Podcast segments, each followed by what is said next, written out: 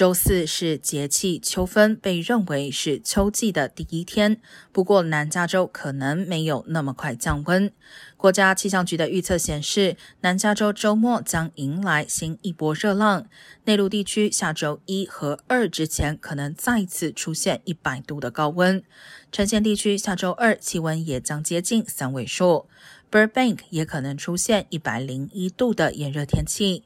所幸气象局称，本次热浪不会打破高温记录，并预计从下周三开始降温，但不一定会立刻进入凉爽的秋季气候。